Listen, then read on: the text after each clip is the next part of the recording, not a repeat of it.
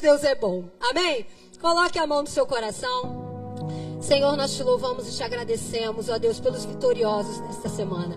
Por aqueles, Senhor, que chegaram até aqui que guardaram o jejum, ó Pai, que entregaram a Ti essa semana.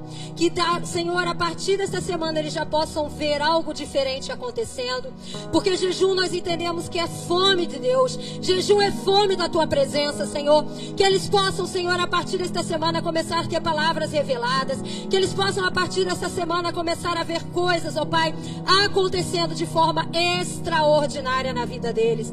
Obrigado, Senhor, porque podemos declarar que até aqui nos ajudou o Senhor, que o Senhor nos abençoou, que o Senhor nos guardou durante essa semana. E, nesta, e neste dia, Senhor, nós te pedimos que o Senhor venha nos abençoar, em nome de Jesus. Amém. Você que quer fazer o jejum, mas não começou e quer começar a partir dessa semana, fica de pé. Né? Você não conseguiu fazer, mas você quer fazer. Você que fez, que vai continuar, continua de pé. E você que não fez e quer começar, por algum motivo você não começou, você não fez essa semana, não tem problema não, gente. A gente começa essa semana agora. Coloque a mão no seu coração. Senhor, nós entregamos esse início de semana nas tuas mãos. Que essa semana, Deus, nós possamos nos manter fiéis ao nosso jejum. Que nós possamos, ó Deus, receber a força e a fonte do Espírito Santo para nos manter, ó Pai, diante do propósito que colocamos no nosso coração. Deus, eu abençoo a vida de cada um aqui, em nome de Jesus. Que cada um que está se propondo a colocar-se, Senhor, nessa quaresma, nesse jejum de quaresma, que o Senhor venha abençoá-los para a honra e glória do teu nome. E que eles possam, Senhor, alcançar lugares altos. Que eles possam chegar aonde, Senhor, deseja para eles. Faz-se cumprir, Deus, o teu propósito na vida de cada um. É o que eu te peço, Senhor, e te agradeço, em nome de Jesus. Amém. E vamos que vamos, amém, igreja? igreja? Glória a Deus. Agora você pode se sentar.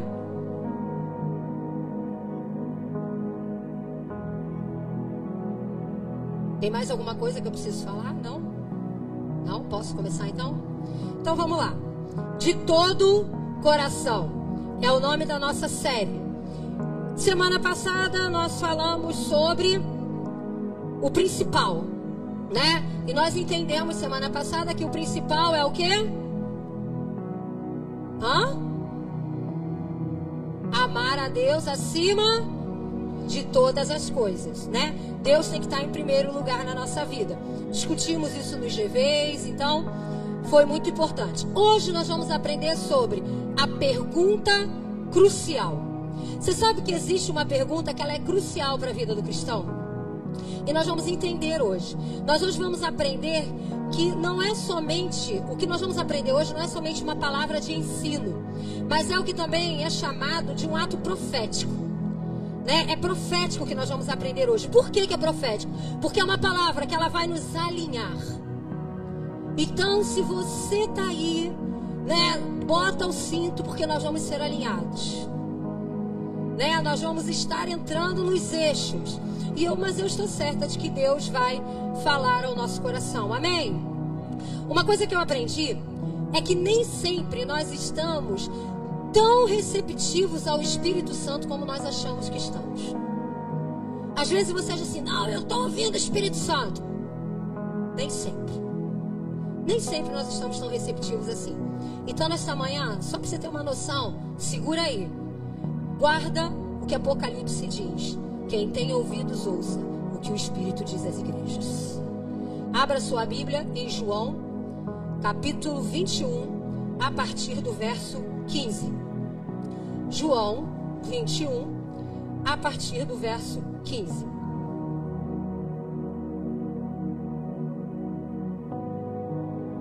Diz assim a palavra do Senhor. Depois de comerem, Jesus perguntou a Simão Pedro Simão, filho de João, você me ama mais do que, a esse, do que estes? Disse ele: Sim, Senhor, tu sabes que te amo. Disse Jesus: Cuide dos meus cordeiros. Novamente Jesus disse: Simão, filho de João, você me ama? Ele respondeu: Sim, Senhor, tu sabes que te amo. Disse Jesus: Pastorei as minhas ovelhas. Pela terceira vez ele lhes disse: Simão, filho de João, Você me ama? Pedro ficou magoado por Jesus ter lhe perguntado pela terceira vez: Você me ama? E lhe disse: Senhor, tu sabes todas as coisas e sabes que eu te amo. Disse-lhe Jesus: Cuide das minhas ovelhas. E é baseado nisso que nós vamos falar hoje. O apóstolo Paulo, ele afirma lá para os cristãos de Roma que tudo que foi registrado na Bíblia, tudo que está registrado na Bíblia, é para o nosso ensinamento, é para o nosso crescimento. Tudo que aconteceu no passado e que deixou-se escrito ali é para que nós possamos aprender. Então, todos os episódios narrados na Bíblia, elas são para o nosso ensino. Mas hoje nós vamos entender aqui, nós vamos dar uma olhada nas perguntas que Jesus fez e nas respostas de Pedro. Nós hoje vamos trabalhar e vamos falar um pouco, vamos analisar juntos as perguntas e a resposta. O que Jesus perguntou e, que, e o que Pedro respondeu. E obediente ao Espírito Santo, eu encontrei três tópicos que nós vamos estar falando nessa manhã. O primeiro tópico é a necessidade de autoavaliação. Foi a primeira coisa que o Espírito Santo falou. A necessidade de nós termos uma autoavaliação, né? E aí a gente faz a seguinte pergunta: por que que Jesus perguntou três vezes para Pedro se ele o amava, se ele já sabia a resposta? Jesus sabia a resposta de Pedro. Por que que ele fez a pergunta e não uma vez, mas três vezes para Pedro? Será que Jesus estava querendo descobrir alguma coisa? E eu fiquei pensando.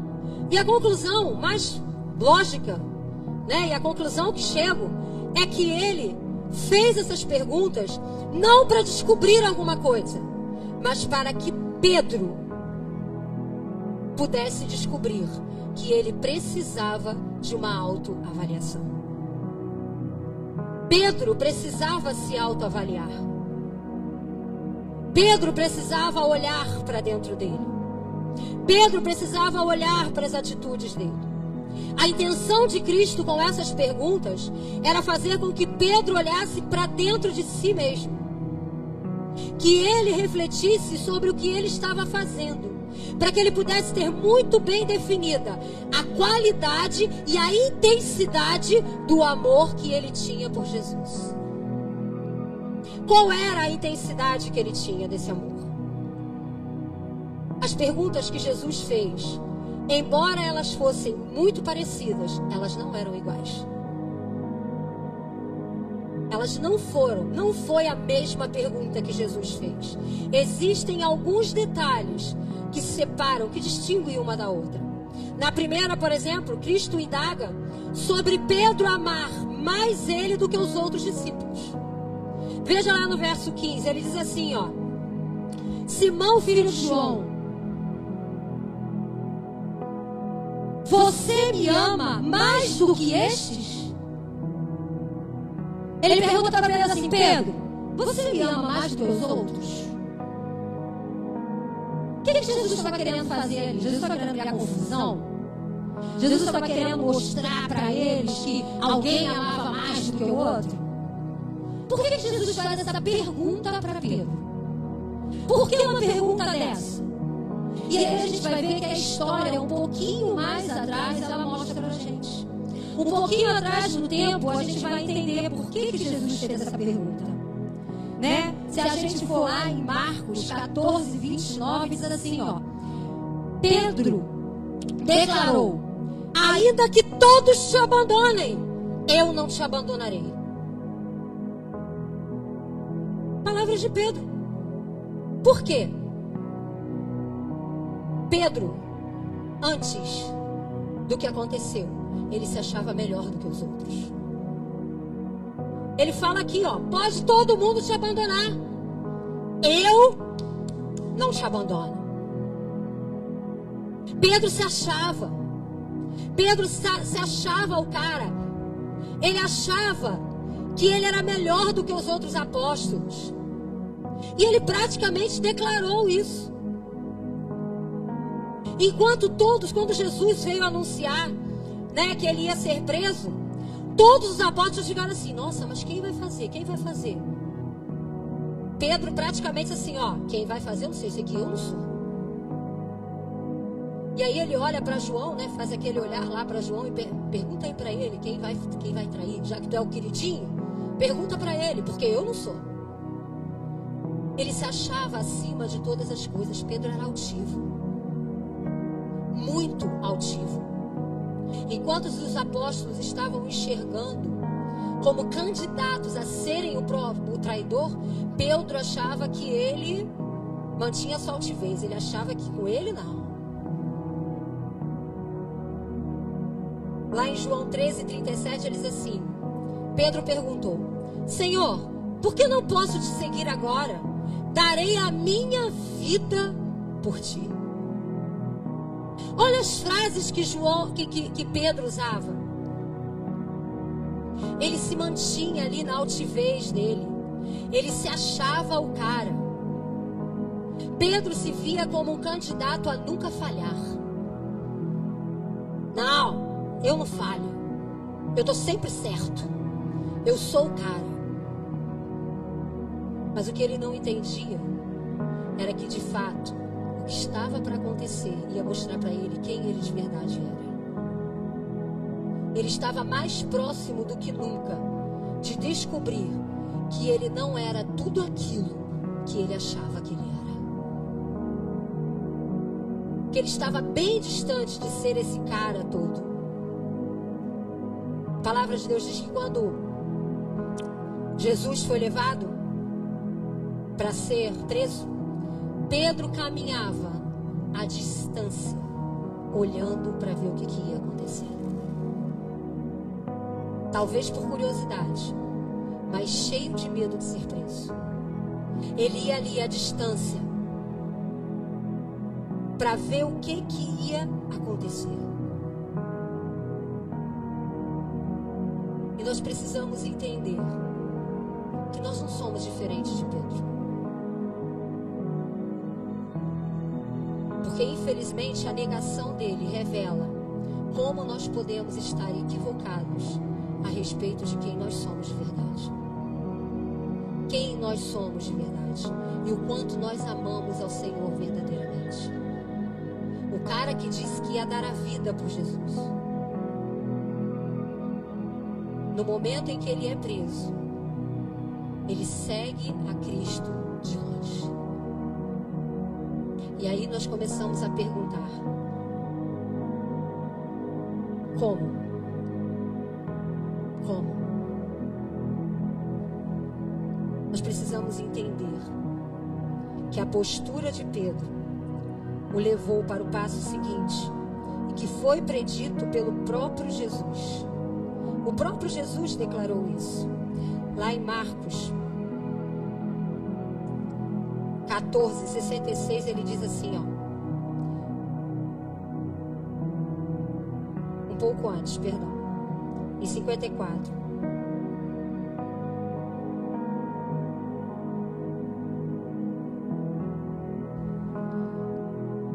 Marcos 14, 27. Vamos lá. Disse-lhe Jesus: vocês todos me abandonarão, pois está escrito: Ferirei o pastor e as ovelhas serão dispersas. Mas depois de ressuscitar, irei adiante de vocês para Galiléia. Pedro declarou: Ainda que todos te abandonarem, eu não te abandonarei.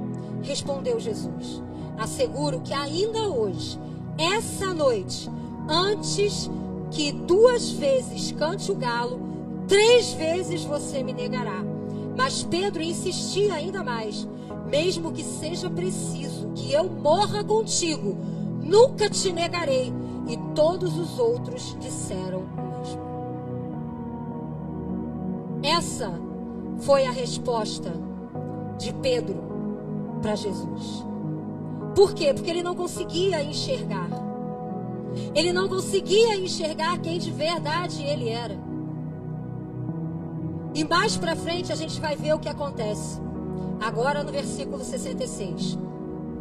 Estando Pedro embaixo do pátio, uma das criadas do sumo sacerdote passou por ali. Vendo Pedro a aquecer-se, olhou bem para ele e disse: Você também estava com Jesus, o Nazareno. Contudo, ele negou, dizendo: Não conheço, não sei do que você está falando. E saiu para o alpendre. Quando a criada o viu lá, disse novamente aos que estavam por perto: Esse aí é um deles. De novo ele negou. Pouco tempo depois, os que estavam sentados ali perto disseram a Pedro: Certamente você é um deles, você é Galileu. Ele começou a se amaldiçoar e a jurar: Não conheço o homem de quem vocês estão falando. E logo o galo cantou pela segunda vez. Então Pedro se lembrou da palavra que Jesus lhe tinha dito: Antes que duas vezes cante o galo, você me negará três vezes. E se pôs a chorar duas infelizes negações que revelaram como nós podemos estar equivocados com o quanto se ama o Senhor. Com o quanto o nosso amor é constante para com Deus. Queridos, isso aqui foi uma, uma história narrada para Pedro, mas Paulo diz que tudo que está narrado aqui serve para quê? Para nos ensinar. Então ela serve para nós. Nós hoje vivemos num país, nós vivemos num país onde pregar o evangelho é fácil. Nós não somos retalhados.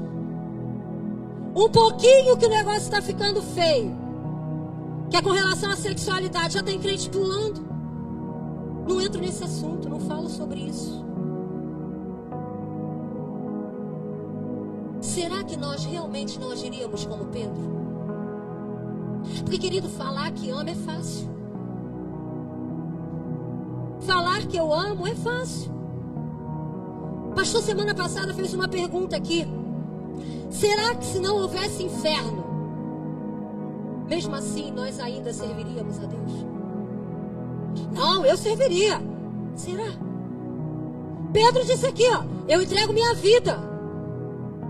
Pedro andava com Jesus. Será que nós realmente manteríamos o que falamos? Qual é a intensidade do nosso amor? E é isso que Jesus está tentando ensinar para Pedro aqui. Mateus declara que mediante a negação, o, né, lá no evangelho dele, ele diz o seguinte: que Pedro chorou amargamente. Pa, é, é, Marcos diz acrescenta que ele chorou até cair em si. Nós precisamos entender. Pedro havia fantasiado um amor por Cristo na cabeça dele. Um amor que era capaz de qualquer coisa. Uma fidelidade ao Senhor que ele, na verdade, não tinha. Ele alimentou um sentimento de grandeza dentro dele, achando que ele era o cara. Mas, porém, o de repente chegou. O de repente vai chegar na sua vida. O de repente vai chegar na nossa vida. E aí? É por isso, por isso que nós precisamos nos autoavaliar. Porque quando de repente chegar, as máscaras caem. Porque eu vou dizer uma coisa: o ser humano pode usar a máscara que for, mas uma hora ele se sente sufocado e a máscara cai. Então nós precisamos entender que quando de repente chega na nossa vida, é na hora que a gente vê, eu amo isso, eu amo aquilo. Quando né, de repente chega que a gente vê, ama mesmo? Será que você realmente ama? Eu amo minha esposa, eu amo meu marido. É, ama mesmo? E por que, que não vem para o encontro? Ama mesmo? Aí de repente brigou na sexta-feira. Não, vou para encontro. Ama. Porque se ama de verdade, mesmo que de repente aconteça, vai estar lutando por aquilo que ama. E assim em outras áreas da nossa vida. O de repente vai chegar. Que tipo de amor nós temos tido? Que tipo de amor estamos expressando pelo próprio Jesus? E se nós formos encarar aqui a própria conduta, Pedro ele descobriu que o amor que ele tanto declarava não era o amor que ele verdadeiramente tinha. Era algo que estava na imaginação dele. Então deixa eu te dizer uma coisa hoje. Olha aqui para mim, ó. O coração engana. E muito. A palavra diz que o coração é enganoso. Então, coração engana. Nós podemos bater no peito, fazer milhares de declarações de amor e de lealdade. Mas na primeira prova é que a gente mostra quem a gente é. E isso é muito mais comum do que você pode imaginar. Isso é muito mais comum do que você pode imaginar. Porque na verdade há uma grande distância entre aquilo que eu acho que eu sou e aquilo que eu sou de verdade. Eu acho que eu sou assim. Mas quem nós somos de verdade? Quem nós somos verdadeiramente? E voltando lá para a primeira pergunta, quando Jesus pergunta ao apóstolo, e ele responde o seguinte: olha a diferença da resposta de Pedro. Ele diz assim: ó, Senhor, sabes que eu te amo. Diferente daquela última resposta que ele deu para Jesus, de que se fosse preciso eu morreria com o Senhor, ele agora olha para Jesus assim: Senhor, tu sabes que eu te amo. O que, que nós aprendemos aqui? Aqui Pedro não volta a se referir. Jesus pergunta para ele: Pedro, você me ama mais do que estes? E aí Pedro olha para ele e fala assim: Ó, Senhor, tu sabes que eu te amo. Ele não volta e fala assim: Não, Senhor, tu sabes que eu te amo mais do que eles, né? Tu sabes, Deus. Porque todo mundo fez a mesma coisa, todo mundo fugiu. O problema não estava na fuga, porque todos eles fugiram. Mas a diferença está aí. Pedro agora, ele se recusa a fazer declarações de amor que ele sabe que ele não cumpriria.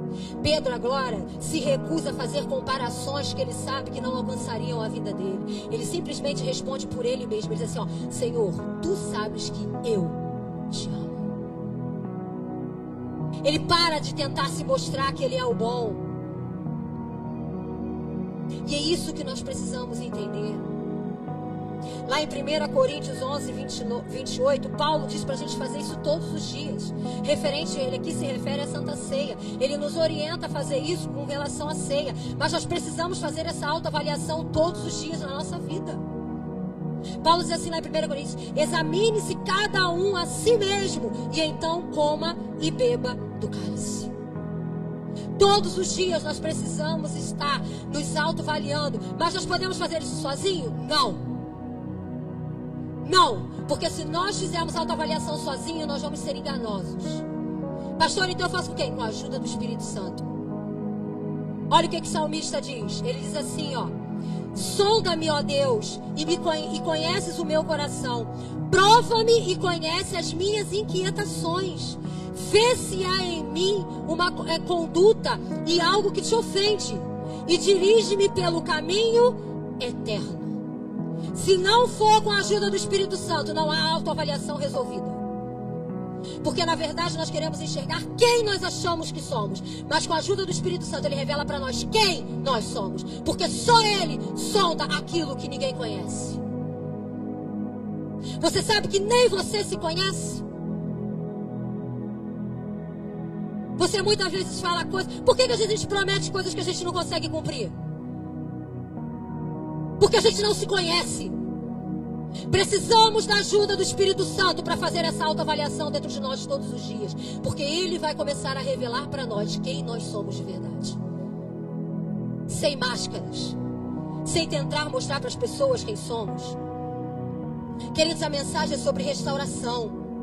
Estamos falando aqui do coração do Pai, do coração do Celestial. Ele sempre vai oferecer para nós misericórdia e a possibilidade de algo novo, um novo recomeço. O problema é que nós achamos que está bom do jeito que está. Não, Deus tem algo novo, Deus tem um recomeço para você. Então mostre-se para Ele, deixe Ele te ver como você é, para que Ele possa fazer algo novo dentro de você. A mensagem é essa. É sobre novos começos. É sobre restauração. Queridos, não fui eu, foi Cristo que fez isso com Pedro. E ele fala para nós: Eu quero fazer com você. E por que, que ele falou isso? Porque ele queria sinalizar para Pedro o seguinte: ó, o amor pode crescer. É o nosso segundo tópico. O amor pode crescer. Quando nós temos a consciência da pequenez do nosso amor para com Deus, nós não devemos nos sentir, né, culpados. Não, nós precisamos entender que entender isso é estarmos num trampolim para alcançar algo maior. Deixa eu te dizer, se você não reconhece isso, você vai ficar onde você está. Você não vai sair daí. Mas quando você começa a reconhecer verdadeiramente quem você é, você começa a dar saltos para o crescimento. Vimos anteriormente um Pedro que achava que amava Jesus a ponto de dar a sua própria vida, mas que na verdade o negou. Que na verdade fugiu. Que a prática foi diferente do discurso. Mas no meio do caminho, no meio de todo o dilema, as perguntas de Jesus foram feitas para ele. E é a mesma pergunta que Jesus está fazendo para você. Uma pergunta que ele está fazendo, porque Jesus está aí. O Espírito Santo está aí entre você e teu irmão. Né? Se você não tem ninguém do teu lado, ele está mais à vontade. Se você tem alguém do teu lado, ele está mais apertadinho, mas ele está aí. E ele está fazendo a mesma pergunta para você. Ele está olhando, Vinícius, você me ama? Ele está olhando, Francisco, você me ama? E ele não está te fazendo essa pergunta para te acusar, não. Ele está te fazendo essa pergunta para você se autoavaliar. Para você entender que há um recomeço. Para você entender que pode, o amor que você sente por ele pode ser muito maior. Que nós só precisamos entender isso. E aí é que vai ficando mais interessante. Por quê? Porque quando Jesus faz a pergunta, Pedro dá a resposta, Jesus entra para ele com uma palavra. Não para por aí. A conversa se estende.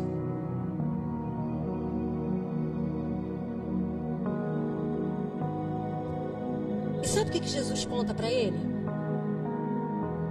No meio da conversa, quando acabam as perguntas, Jesus conta para ele como ele vai morrer.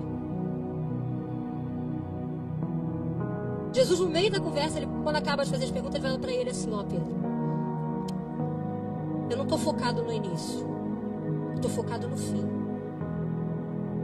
E o seu fim vai ser assim, assim, assim. Vamos conhecer? João 21, verso 18. A partir do verso 18.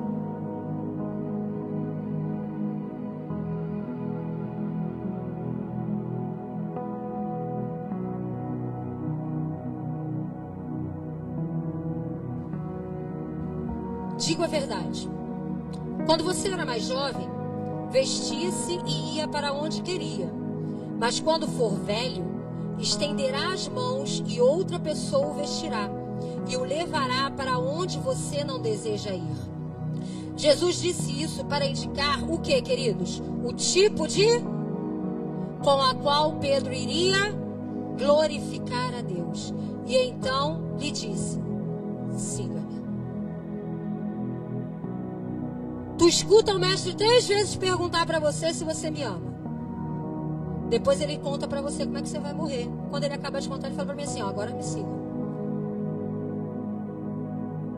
Agora vem. O que, que Jesus estava querendo mostrar para ele ali? Pedro, agora você vai me amar do jeito que eu desejo que você me ame. Agora você entendeu que você tem por mim um amor pleno. Agora é a hora. Você entendeu isso? Você tem por mim um amor sacrificial. E o mais interessante aqui é que Cristo não poupou detalhes, ele contou tudo.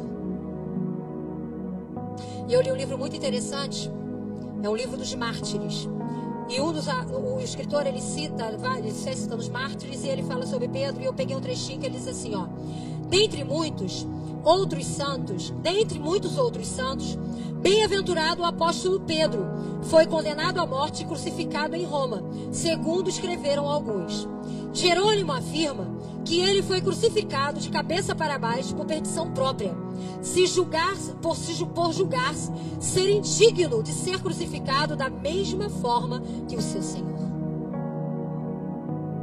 Lembra do Pedro que negou?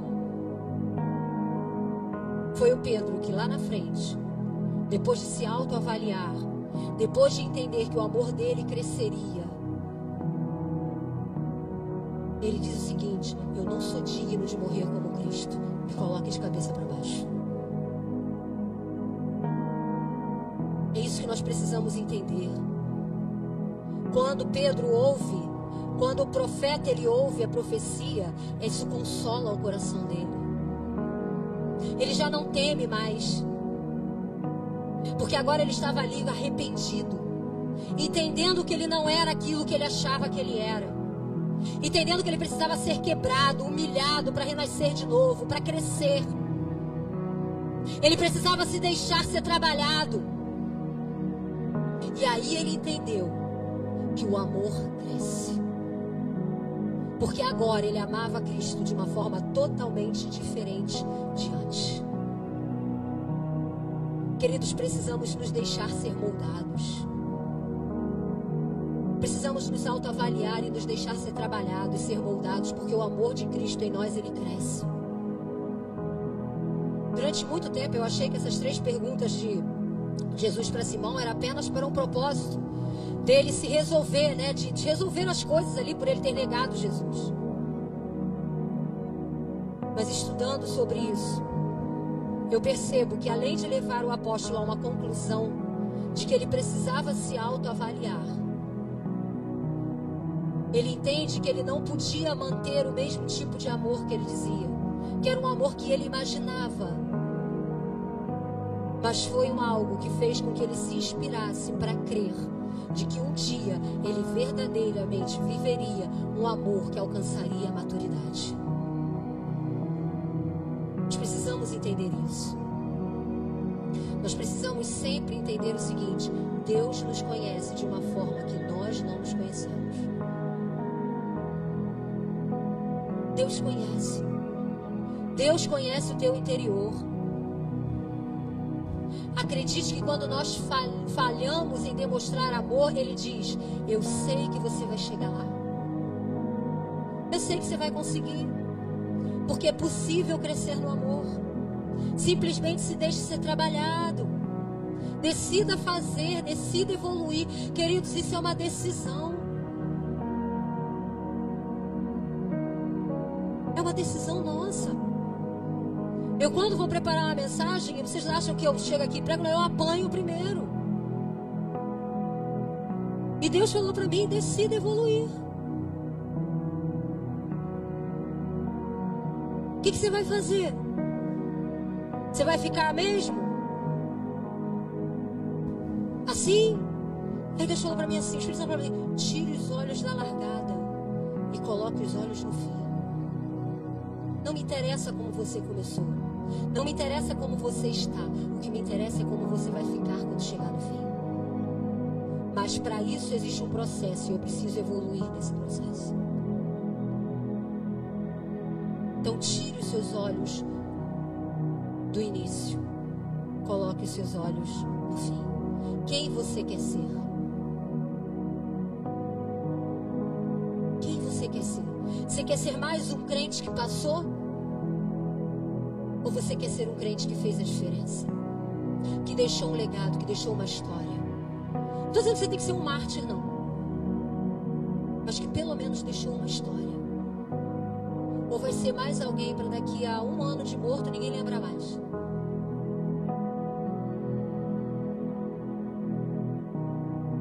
Foque no fim. Evolua para que o fim seja diferente. Amém? O amor, terceiro tópico e último. O amor se expressa em ações. Amor é muito mais do que palavras. É fácil, né, a gente falar. Eu te amo, eu te amo, eu te amo. Eu amo isso, eu amo aquilo. Eu amo esse lugar, eu amo não sei o que, eu amo essa pessoa. Falar é fácil, eu quero ver mostrar. E amor é muito mais do que palavras, amor é ação. Amor é demonstração. Tem que ter ação, e não sou eu que estou falando, não, queridos, é a Bíblia. Aqui, ó, João, 1 João 3 diz assim, ó: Se alguém tiver recursos materiais e vendo seu irmão em necessidade e não se compadece dele, como pode permanecer nele o amor de Deus? Filhinhos, não amemos de palavras e nem de boca, mas em ação e em verdade. É na ação que nós mostramos amor. É na verdade. Pastor pregou aqui quarta-feira. Deixa a verdade vir para a tua vida. Deixa ela clarear a tua vida. Não é de muito falar. Amor não é sentimento, amor é ação. Amor é ação. O próprio Jesus continua declarando isso. Lá em Marcos ele diz assim: E ele respondeu: Bem profetizou Isaías acerca de vocês, hipócritas. Como está escrito: Este povo me honra com os lábios, mas o seu coração está longe de mim. Posso ouvir um aleluia? Somos hipócritas. Essa é a verdade, porque não queremos olhar para dentro de nós. Ficamos declarando amor sem verdadeiramente amar. Porque é na hora da prova que a gente mostra se realmente ama ou não. É na hora que dói que a gente prova se ama ou não. Não é quando tudo está bem. Não é quando tudo são flores. Querido, preste atenção. Declaração de amor nos lábios desarmonia o coração. Porque não fala a mesma língua. O coração é desarmonioso. Você fala uma coisa, mas as, as suas atitudes são outras.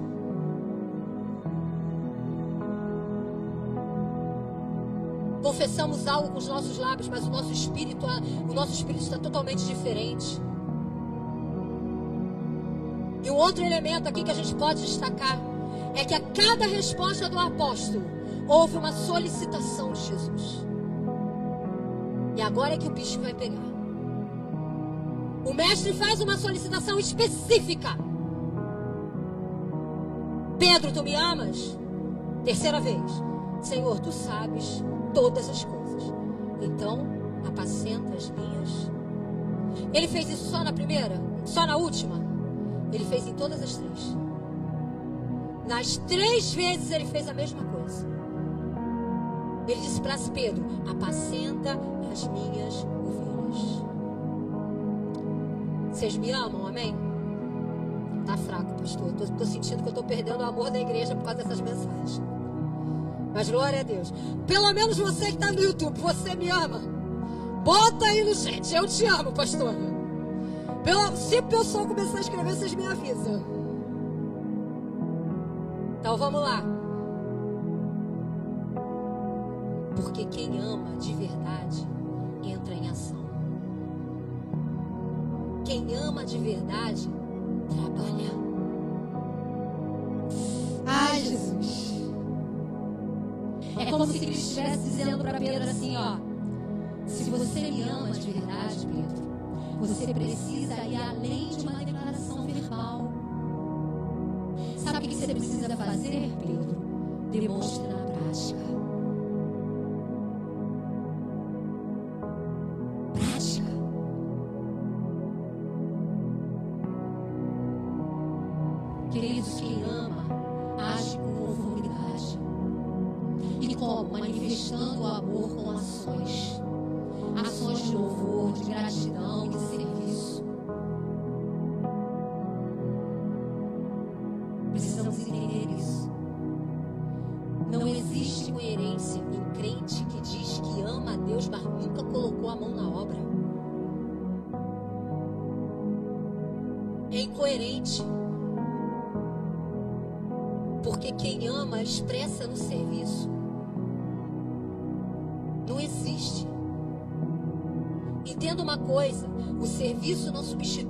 Relacionamento com Deus, mas ele é uma maneira de você demonstrar que você o ama. E vale muito mais do que articular palavras, do que cantar louvores, vale muito mais do que muita coisa. E aí eu vou fazer, começar a fazer algumas perguntas para vocês que o Espírito Santo começou a fazer para mim. E o negócio ficou feio. Primeiro, você está engajado na obra do Senhor? Pastor, eu tô. Amém. Você procura levar almas para Cristo? Você por onde passa, você prega Jesus? Por onde você passa, o seu testemunho revela Jesus? Alguém já veio para a igreja por culpa de você, por causa de você?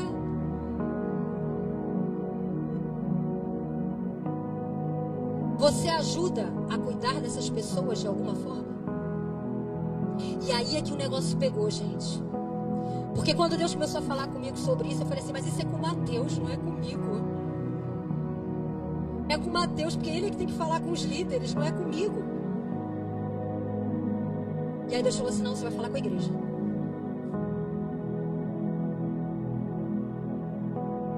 Preste atenção. Nós estamos com Mateus, quantos grupos de vida? Doze grupos de vida. Vamos ter uma multiplicação agora no dia 20. Isso é um recado muito sério de Deus, preste atenção. Eu quando orava, e é com muito temor e tremor que eu falo isso. Eu tenho ouvido os líderes falando que não estão encontrando casas para abrir. Grupos. As pessoas não querem abrir suas casas. E aí Deus falou para mim assim, ó, fala para esse povo que aquele que tem grupo grande não está abrindo a sua casa, se esse grupo morrer, a responsabilidade é dele. Entendeu bem o que eu falei? Porque tem grupos que vão morrer, porque pessoas egoístas não querem abrir a sua casa. Não entenderam que abrir a sua casa é trazer a arca para a casa de Deus, é trazer a arca para sua casa. Davi, quando ele trouxe a arca para Israel, ele entrou dançando. De tanta importância que a arca tinha. Pessoas que estão na igreja e ficam culpando os pastores por não cuidar deles. Você está num grupo de vida? Quer ser cuidado, mas está num grupo de vida para ser cuidado? A nossa igreja tem a visão de grupo de vida, é visão de célula. Quer ser cuidado? Procura uma célula. Essa é a visão. Não tem outra. Mas aí tem grupos que tem 20, 30, 40 pessoas. Como é que uma pessoa vai cuidar de tanta gente? Porque tem gente ali dentro que está vendo a necessidade, mas não quer abrir a sua casa. Que o Espírito Santo te incomode nesta manhã. E eu falei para Deus, Senhor, quem tem que fazer isso é o Mateus, ele é que tem que falar com os líderes. E Deus falou assim: não, fala com a igreja. Porque é da igreja que vão sair os grupos. São as casas da igreja. Queridos, eu tenho um grupo de vida na minha casa. E eu vou dizer uma coisa para você: não tem coisa melhor. Não tem coisa melhor. E se eu tivesse que abrir outra, eu abriria. Se eu tivesse que abrir outra, eu abriria. Se for preciso, eu vou abrir dois dias na semana. Se ninguém do meu grupo, o Espírito Santo tocar, porque eu estou orando, para ver uma segunda multiplicação, eu abro um segundo dia. O que eu não vou permitir é que o grupo morra porque ninguém quer abrir a casa. Porque eu tenho no meu grupo 20 pessoas ou até mais. Então que o Espírito Santo fale nessa, nessa manhã. Porque se você precisa, você precisa se envolver, você precisa estar presente, você precisa cuidar de pessoas. Nós fomos chamados para cuidar de pessoas. Para de ficar reclamando que o pastor não faz. Para de ficar reclamando porque o pastor parou com isso, parou com aquilo. Pega a posição e faz você. É um monte de gente reclamando, é um monte de gente falando, mas não faz nada. Não faz nada, não move uma palha. Mal vem para o culto de manhã ou de noite. Toma posição. Se envolva. Você quer saber como é que funciona? Se envolva. Não é perfeito, não, porque nada que é perfeito, porque eu sou imperfeita. Você participa de algum ministério na sua igreja? Nós hoje temos kids, nós temos os boas-vindas, nós temos a OC. Sabe o que a OC significa? Organização de culto. Tudo que acontece no culto eles organizam. Eles é que organizam tudo. Mas ninguém quer fazer. Quantas pessoas tem na OC? Cadê o Lucas, gente? Três pessoas trabalhando na OC. Ah, eu vou ficar lá levantando púlpito, levando púlpito para pastor? Bobeira! Se coloque para trabalhar, filho. Mesmo que seja nas coisas mais simples carregar um púlpito, lavar um banheiro, limpar uma coisa. Existe a mídia. A mídia hoje está sofrendo. Quantas pessoas tem na mídia? Cadê a Andressa? Eu não consigo enxergar, gente. Seis pessoas para mover um culto todas as vezes que tem culto. Você está fazendo o que aí sentado? Natália, estamos precisando de professores ou não no Kids? O que você está fazendo aí sentado? Existe um ministério que está criando aqui agora. Você sabe por que, que não tem mais coisa dentro da igreja? Porque não tem mais gente para colocar. Porque senão tudo fica girando em torno das mesmas pessoas e a gente cansa. Tem um grupo que está criando-se agora que se chama Consolidação. Você sabe o que, que esse grupo faz? Ele liga para a casa dos visitantes na segunda-feira, pergunta o que, que ele achou, convida para daqui na quarta. O que, é que você está fazendo aí sentado? Que você não pode receber pessoas, que você não pode ligar para pessoas. Isso não é trabalho pesado, não, irmão. É você se levantar e praticar esse amor que você declara que tem. É isso que nós precisamos.